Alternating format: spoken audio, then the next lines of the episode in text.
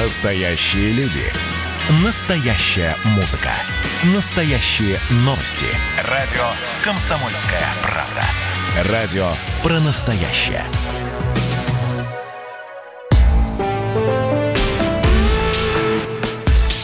По сути дела, Николай Стариков. Да, и у микрофона Владимир Варсобин. Николай, здравствуйте. Здравствуйте. Здравствуйте. Ну что, к батьке. Батька у нас дает э, много поводов новостных поговорить о нем. А сейчас давайте его послушаем, потому что батька, э, хотя и ну, Александр Лукашенко, президент Беларуси, хотя... Александр и... Григорьевич, давайте с отчеством, Владимир. Ну, давайте, давайте. А, и на этот раз он заявил нечто экстраординарное, он пригрозил, по большому счету, что если так вот читается между строк этого этой фразы, которую мы сейчас услышим, что если не изберут его на следующий срок, то это будет угрожать суверенитету Беларуси, и что, более того, Беларусь может лишиться своих территорий. Давайте послушаем Александра Лукашенко. Мы не должны сделать так, думаю, что вот сейчас ребята мне выведут 21 год, Рижский договор. Видите, это наши нацмены с 21 года воевали за незалежную Беларусь. За какую? Вот за это от Борисова туда до Мазыра. Вот что нам осталось в 21 году. Все остальное разменяли и отдали Западу, Польше, что-то там на востоке было у России. Вот смотрите, в 1939 году под Минском шла граница, если бы не Сталин не присоединил Западную Беларусь, мы бы с вами жили вот здесь. Вот, вот я не хочу, чтобы было это сейчас. Поэтому вы подумайте. Радио «Комсомольская правда». Ну, у меня, конечно, вопрос Николаю Старикову. Э, почему э, это было заявлено во время предвыборной кампании? Что это значит? Ну, вот вы справедливо сказали, что ответ на вопрос, почему и как сейчас выступает Александр Григорьевич, это предвыборная кампания в августе выборы президента. Поэтому он сейчас создает много информационных поводов, комментирует, э, выступает. Но, знаете, я бы здесь не сказал, что есть какая-то э, подоплека в том смысле, что он говорит э, о распаде белорусского государства, как это в некоторых СМИ прокомментировали. Нет, такое, знаете, вполне себе политкорректное историческое заявление. Я был в Минске, был в Беларуси, и мне провели прекрасную экскурсию. Я тоже не знал, что, оказывается, граница государственная проходила от Минска в 13 километрах. Я хочу напомнить, что в июне 41-го немцы через несколько дней захватили Минск. Вопрос, через сколько минут или часов они захватили бы Минск, если бы государственная граница в 1939 году, как справедливо говорит Лукашенко, я с ним полностью согласен, Сталином не была бы отодвинута на Запад? Ну, вот ответ э, очевиден. Это ответ на вопрос, почему Сталин присоединил Западную Украину и Западную Белоруссию. Ну, а Лукашенко, он немножечко, конечно, хочет попугать избирателей, хотя мне кажется, что Александр Григорьевич может совершенно спокойно проводить избирательную кампанию. Я лично убежден, что он будет очередным президентом Беларуси. Да, а, Николай Стариков, а, а, скажите, пожалуйста, вы хоть э, примерно представляете расклады, социальные расклады, социально-политические в Беларуси, и как, какое отношение сейчас, почему, кстати, батька так нервничает, ведь сейчас идет мем по Беларуси «Саша 3%». Это от того, дескать, что Лукашенко поддерживает очень мало, на самом деле, людей в Беларуси. Ну, на самом деле информационная война ведется не только против России, но и против Беларуси. Поэтому в этом нет ничего удивительного. А кем? Раз. Кем? А, а теми же силами, которые ведутся против э, России. Приведу пример. Вот не далее, чем на днях, в пятницу, я участвовал в круглом столе в Санкт-Петербурге. Мы сидели на Невском проспекте в Доме журналистов. И как раз привели пример. Э, я э, во вторник получил ролик, в котором, значит, доведенные до отчаяния люди идут по Невскому проспекту, и все это без комментариев подается, как люди протестуют против поправок. Точно такие же ролики, оказывается, получили все участники этого круглого стола, после чего мы обсудили это и сказали, что вот тот, кто получил в пятницу, он видит, что в окне этой демонстрации нет, что это вранье. Вопрос, как организована эта вся машина промывки мозгов, если все присутствующие получили один и тот же ролик, главной целью которого создать иллюзию, что в Санкт-Петербурге идут масштабные протесты против поправок. Дело в том, что фрагмент ролика, который рассылается всем одинаковый, это ролики годичной давности. Выборы губернаторов и местные выборы в Санкт-Петербурге летом 2019 года. Вот примерно такая же картина создания искусственной, другой, альтернативной иллюзии э, реальности и создается и в России, и в Беларуси. Поэтому можно запускать какие угодно мемы. Но Александр Григорьевич, а, э, популярен в своем народе, Б. У него сложные, но все-таки партнерские отношения с Россией. И С. Он договорился с Соединенными Штатами Америки, купив американскую нефть.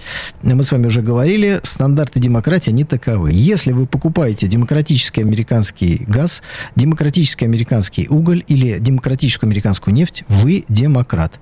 Поэтому Александр Григорьевич теперь демократ, и Соединенные Штаты Америки не будут протестовать против итогов выборов. Вот все это проанализировав, я вам и говорю, что очередным президентом Беларуси будет Александр Григорьевич Лукашенко. И далее скажу следующее. Мне совершенно неинтересны всевозможные информационные утки, опросы, запросы, которые рассылают по интернету. Они к реальности не имеют никакого отношения.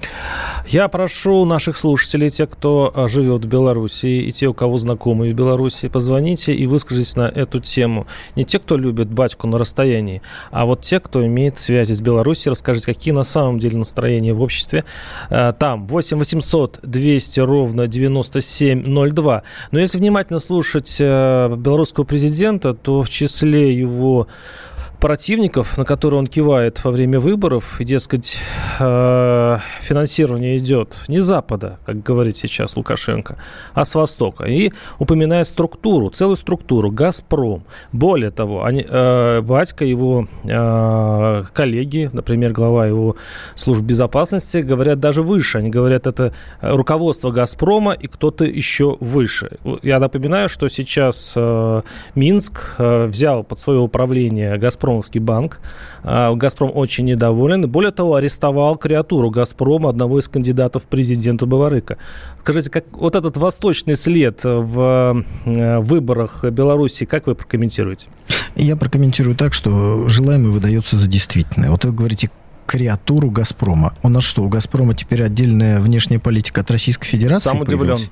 Газпром выдвигает кандидатов в соседних государствах, ну, конечно, этого быть не может. Но если кто-то Я... ему позволил это и дал Нет. согласование, что это... Нет, уважаемый Мы же сейчас боремся с, э, с батькой, имеется в виду Кремль. Помните, как встретился Владимир Путин э, во время недавних торжеств с батькой? Тоже был очень холодный Давайте прием. я отвечу на все ваши вопросы сразу. Это э, между взаимоотношения между людьми и государствами иногда бывают более теплыми, иногда бывают более холодными. Да, Владимир Владимирович продемонстрировал продемонстрировал определенную холодность. Значит, для этого есть определенные причины. Почему?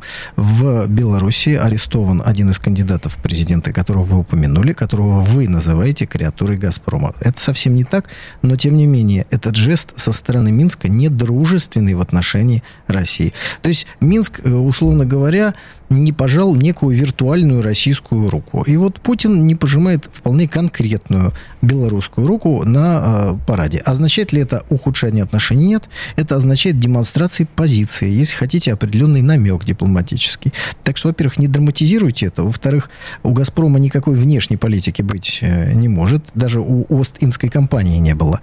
А Россия на сегодняшний момент, она заинтересована в Александре Григорьевиче Лукашенко. Он сложный, противоречивый, иногда, так сказать, вспыльчивый. Но пока никакой альтернативы на белорусском поле нет. А положить белорусское поле в хаос, так же, как туда американцы погрузили Украину, для России это было бы большим большим минусом и большой, большой бы ошибкой. Так что ничего подобного там сегодня не происходит. Но опять, мы с вами говорим об итогах, которые будут. Поскольку мы не будем вмешиваться в результаты выборов, я выскажу всего лишь свою точку зрения. Я уже ее выразил. Я считаю, что анализируя все возможные минусы, подводные камни, существующие на выборах, я считаю, что Александр Григорьевич подстелил соломку везде, где это мог сделать. Но с Россией он подстелил это несколько грубовато, на что Путин на параде фактически и указал. Ну, не надо все это драматизировать. Хотя вот здесь я читаю письмо. В Беларуси все очень тихо и спокойно. И слава богу. Сейчас мы услышим э, э, звонок. 8 800 200 ровно 9702. Петр из Москвы. Петр, здравствуйте, слушаем вас. Добрый день. Ну, у меня вот как раз четверо белорусов сейчас на участке работают.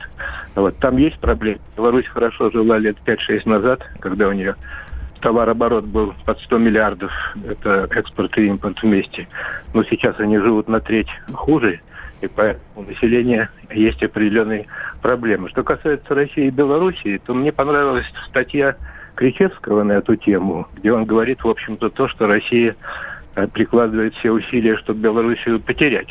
Белоруссия, скажем, она в СНГ занимает первое место по молоку, по мясу, по зерну третье место на душу населения, по картошке тоже. Значит, Беларусь покупает у России товаров в год на 10 миллиардов долларов больше, чем продает Россия. А как, прошу прощения, каким образом Россия вот э, хочет, чтобы не покупали у нее этих товаров и не, не нужна нам картошка и молоко следует из вашего Нет, значит, Россия, Россия э, имеет специфическую форму управления, когда, извините, может быть, это мой домысел, но когда президент России значит, э, неполновластен в отношениях между субъектами э, хозяйствования между нефтяными компаниями России и, соответственно, белорусским государством, в которой там один завод государственный, а второй там на 40% государственные. И, значит, Путин ничего не может сделать. Хорошо, коллега, мы сейчас говорит, а с вами прервемся. Вы... Простите, пожалуйста, мы вашу точку зрения увидели, а по- услышали. После перерыва я вам расскажу одну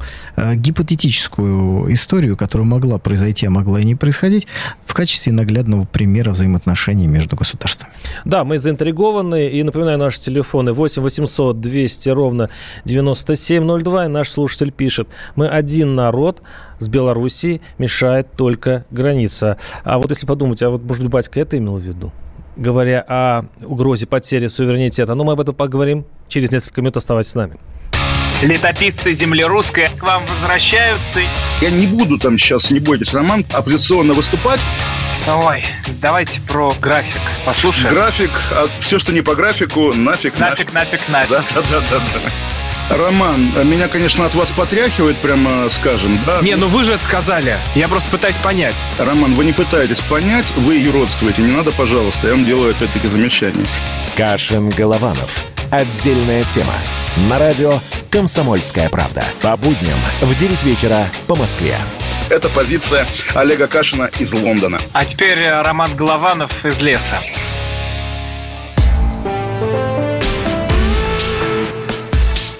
По сути дела, Николай Стариков. Да, и Владимир Варсобин. Да, Николай, вы нас заинтриговали, сказали, что у вас такая есть история, которая все опишет, опишет именно ситуацию с Беларусью перед выборами в начале августа и по позиции э, э, Александра Лукашенко. Ну, это такая, знаете, притча, практически сказка, поэтому буду рассказывать ее иносказательно. Значит, вот э, представим себе, жила-была э, союзная страна, состоявшая из двух частей. Одна большая часть и другая часть поменьше, но не менее уважаемая. И вот э, на той части, которая поменьше, стоят нефтеперерабатывающие заводы, которые в той части, которая побольше, закупали прямогонный бензин. Это такой полуфабрикат товарного бензина и стали привозить на свои нефтеперерабатывающие заводы. Но дальше выгружали в определенные емкости и делали вид, что они они что-то там с ним перерабатывают. Дальше этот обратно бензин грузился в товарные вагоны и вывозился за границу общего таможенного союза. Вопрос, зачем же все это делалось? А дело в том, что э, были экспортные пошлины на прямогонный бензин из таможенного союза 400 долларов за тонну. А вот если вывозить растворители за пределы таможенного союза, то никаких пошлин не было. И вот жил этот завод себе, э, так сказать, не тужил некоторое время. Это, кстати, история 2009-2011 года. После чего э, владелец этого завода, директор, играл с президентом малой части союзного государства в хоккей. И этот президент подошел к нему и сказал, дорогой мой, вот говорят, ты честным бизнесменом был, а теперь стал контрабандистом. Что такое случилось? На что директор сказал, сказал, ну, вот такая история, ну, мы можем все это дело прекратить, но я хочу сказать, что та пошлина, которую мы таким образом не платим, она не платится не в бюджет малого государства, она не платится в бюджет большого государства. Тогда подумал президент малого государства и говорит, хорошо, а можете еще больше э, растворителей поставлять? Можно. Они увеличили производство, в кавычках, растворителей в 50 раз. Эта история примерно 200 миллионов долларов незаплаченных пошлин. А потом в российской оппозиционной прессе, помните, был такой, э, такой оппозиционер в этой сказочной стране, звали его немец Борисов. Может, слышали вы о таком оппозиционере. Вот он обнародовал все эти данные, полученные из американских источников, естественно, всяких Блумбергов и так далее. Разразился скандал, и Беларусь, которая вышла на первое место в мире по экспорту растворителей, прекратила экспортировать растворители. Я думаю, что эта притча-сказка рассказывает вам, какие сложные взаимоотношения бывают в сказках, конечно, только, а не в реальности, в союзных государствах, и какие иногда экзотические методы прекращения этих споров используют спорящие стороны. А вот теперь мы можем вернуться уже к избирательной кампании 2020 года. Николай, Что скажете? Николай, браво скажу. Вы освоили новый жанр, сказки. Отлично. У вас хорошо получается. 8 сказки 800... в прямом эфире. Хороший жанр, правда? В принципе, можно переименовать э, нашу программу. 8 800 200 ровно 9702 наши студийные телефоны. А давайте еще раз послушаем еще одну сказку, которая расскажет, ну, более опытный сказочник, извините, Николай, потому что идет речь о э, Александре Лукашенко. Нет, я не сказочник, я только учусь еще. Что вы? Нет, вы, большие успехи. Итак, э, Лукашенко назвал Белоруссию единственным союзником России. Давайте послушаем и это. Как-то а, тихо он ее а, назвал. Да, нет, у нас, к сожалению, сейчас что-то сбой. А, Александр, вместо него послушаем нашего слушателя. Александр Иван Владимир. Александр, слушаю вас. Здравствуйте. Да вот я слушаю передачи. Конечно, все политологи там и экономисты очень хорошо говорят. Но вопрос такой. Тот же «Газпром», он почему продает, хочет, э, про, э, вернее, продает тот же газ и нефть да, дороже, чем в Европу? Это кто союзники, Европа или Беларусь? Вопрос Хороший Николаю. Вопрос. Да. А, ну, слушайте, на самом деле э, здесь есть противоречие между государственными интересами, бюджетными интересами и интересами э, конкретной компании. При этом и «Газпром», и Александр Григорьевич Лукашенко отстаивают интересы своих бюджетов. Иногда они между собой ссорятся. Но та притча, которую мы сейчас а, вместе тут соорудили, я думаю, показала вам, что игра идет в разные ворота. Александр Григорьевич, он тоже, так сказать, мастерски старается забивать шайбы в ворота, которые мы с вами даже считаем своими. Поэтому давайте вот эти споры хозяйствующих субъектов, пусть они остаются спорами хозяйствующих субъектов. Ну, а что касается фразы Александра Григорьевича о том, что Беларусь это последний союзник России, так он сказал, да? Или единственный? Единственный как? союз, я зачитаю. Единственный, Единственный да? союз, угу. который остался у России, это Белоруссия. И я часто Путину об этом говорю. Мы у России вторые покупатели газа после немцев. Мы огромное огромное количество перерабатываемых нефти. Конечно, они не хотят потерять Белоруссию экономически, но больше всего политически. Вот, пожалуйста, это цитата Лукашенко. Ну, смотрите, здесь несколько мыслей возникает. Первое. У нас с Белоруссией и только с Белоруссией есть союзное государство. Союзное. Значит, Белоруссия, естественно, наш союзник. Но, с другой стороны, раз у нас единое государство, то, наверное, и даже союзником Белоруссию назвать нельзя, потому что мы едины. Ну, как левая рука, она не может же быть союзником правой. Организм-то один. Это первое. Второе. Давайте отмотаем э, больше ста лет назад. Э, Санкт-Петербург, э, император Александр III поднимает тост. Это конец 19 века века, за единственного союзника России, князя Черногорского. Александр III об этом говорил. Огромная Российская империя, еще никакой революции нет, и даже представить себе это невозможно.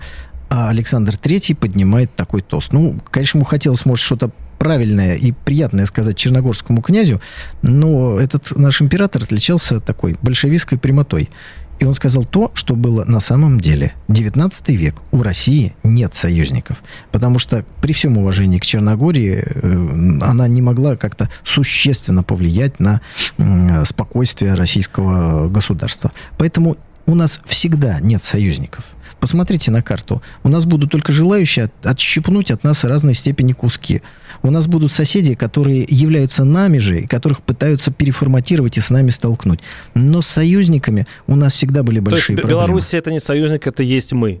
Правильно? Белоруссия – это и есть мы. А союзники у нас появляются, когда какой-нибудь полоумный вроде Адольфа Гитлера нападет по очереди на несколько государств. И те будут вынуждены вместе с нами воевать Воз... против Гитлера. Да, возможно, это имел в виду Лукашенко, когда говорит об угрозе суверенитета. Давайте послушаем э, Беларусь. Звонок из Могилева. Сергей. Сергей, слушаю вас. Здравствуйте.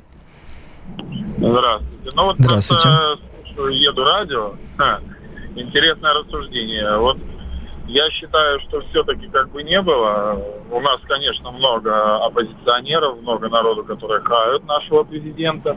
Но, с одной стороны, взять историю, то просто я считаю, что другого президента у нас и не получится э, выбрать. А, просто многие люди, так скажем, мягко говоря, немножко зажрались. И хотят, наверное, такого же результата, как мы что была война, побольше капнуть этого времени. Я считаю, что если есть президент, значит, он отвечает за свое государство. И как бы не было более-менее, так скажем, процентов на 87 у нас э, в республике все благополучно. А можно вам вопрос? Скажите, а сколько э, больше половины сейчас за Лукашенко? Большинство ну, Лукашенко, я... вы уверены в этом? Э, я считаю, что да.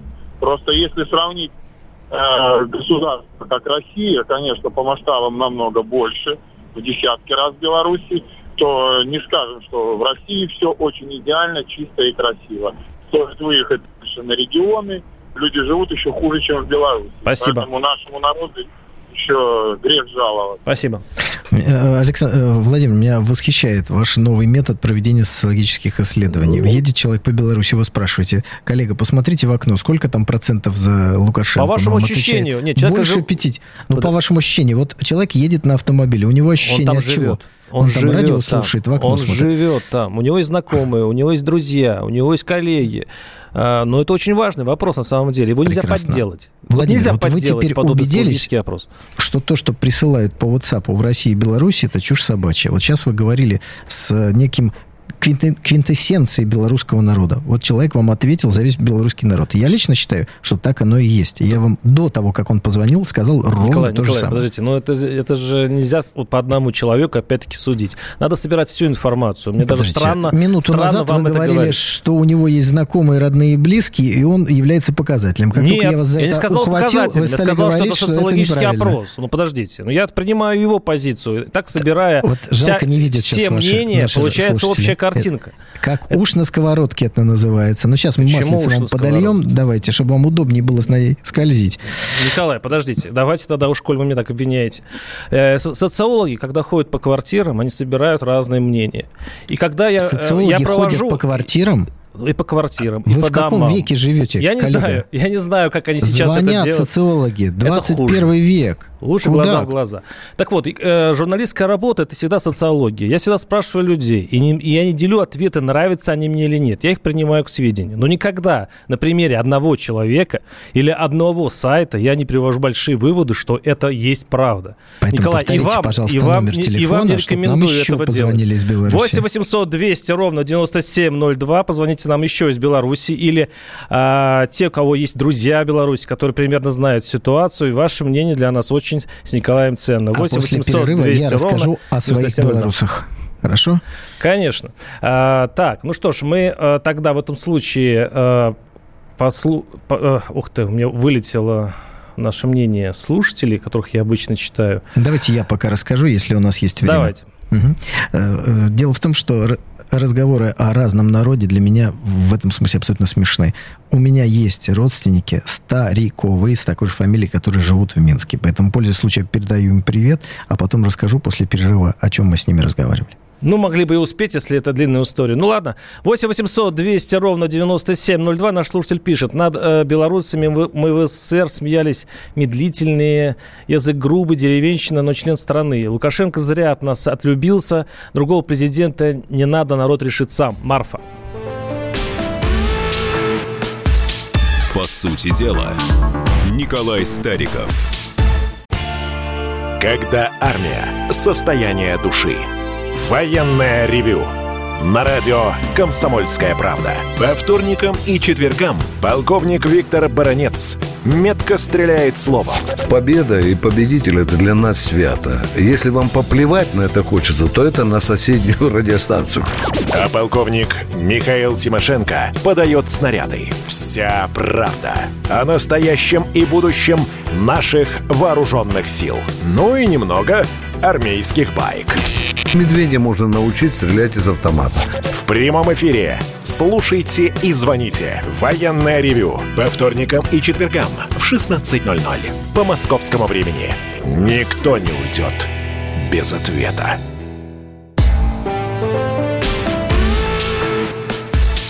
По сути дела, Николай Стариков. Да, микрофон Владимир Варсобин. Ну что, Николай, в принципе, можем принимать звонки по Лукашенко, но самим перейти уже на другую тему. Не возражаете? Ну да, хотел бы прочитать, что комментируют наши уважаемые радиослушатели, как они комментируют нашу с вами словесную дуэль. Ужа не трогайте, пишут. Лучше Юла, а то садизм какой-то. Ну, я обещал рассказать о своих родственниках, живущих в Беларуси. Не могу даже сказать белорусских родственников, потому что, на, мне, на мой взгляд, если Стариков живет в России, он русский. Если Стариков живет в Беларуси, он становится белорусом. А если судьба Советского Союза занесла его на территорию Украины, то он сразу стал щирым украинцем. Так, что ли? Мне кажется, что нет. И поэтому у меня там живут э, троюродные братья. Они живут в Минске. И позиция э, и моих родственников, и, мне кажется, большей части населения, о чем говорил один из звонящих, следующее. Смотрите, Лукашенко справляется с э, управлением государством. С этим спорить сложно. Экономика Беларуси развивается.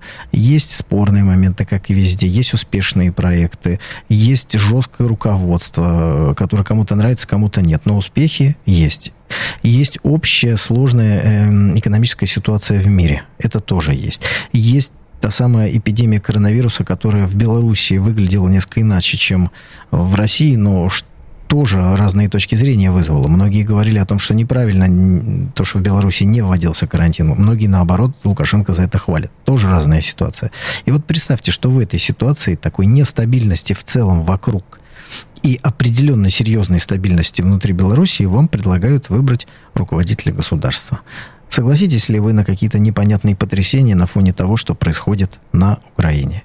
И на фоне всего этого еще где-то далеко Соединенные Штаты Америки, которые договорились, договорились с Лукашенко, точнее Лукашенко с ними договорился. И вот теперь назовите хоть одну причину, почему Александр Григорьевич должен проиграть эти президентские выборы. За него народ и так проголосует. А подрывная деятельность будет сведена к минимуму благодаря тому, что Лукашенко купил американскую нефть. Может быть, после выборов он резко прекратит покупать американскую нефть как умный, расчетливый политик. Но сейчас он отпетый демократ, потому что демократическая американская Николай, нефть – это очень Николай, хорошо. На самом деле в Беларуси даже чиновники и даже сам Лукашенко говорят не об э, угрозе Запада, финансовой угрозе и так далее.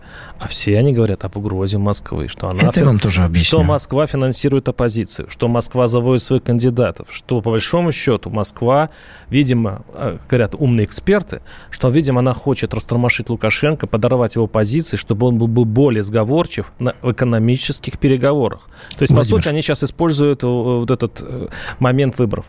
Владимир, вот смотрите, давайте я последовательно задам вам несколько вопросов, вы сами ответите. У нас очень много сейчас слушателей звонит из, ну, Беларуси. Минутку, минутку еще угу. займу. Смотрите, если вы хотите разрушить союзное государство России и Беларуси, вы должны делать определенные шаги, выдавая их за шаги России. Например, откуда финансируется оппозиция Лукашенко? Из России. Значит ли это, что это Кремль финансирует этих людей? Нет. Это значит, что определенные финансовые потоки, возможно, идут с территории России. Кто отправил эти деньги? С какой а целью? А Кремль Неважно. ни сном, ни духом, да? Слушайте, вы не все финансовые потоки можете перекрыть, которые идут из России на финансирование подрывной деятельности против России. Не говоря уж о том, что это может быть против Беларуси. Поэтому давайте не забывать, что поссорить между собой две части союзного государства, это тоже очень важно. А теперь давайте послушаем звонок. Да, 8 800 200 ровно 9702. Руслан из Москвы, но он долго жил в Беларуси, интереснее связи. Руслан, здравствуйте. Здравствуйте, Руслан. Да, добрый день.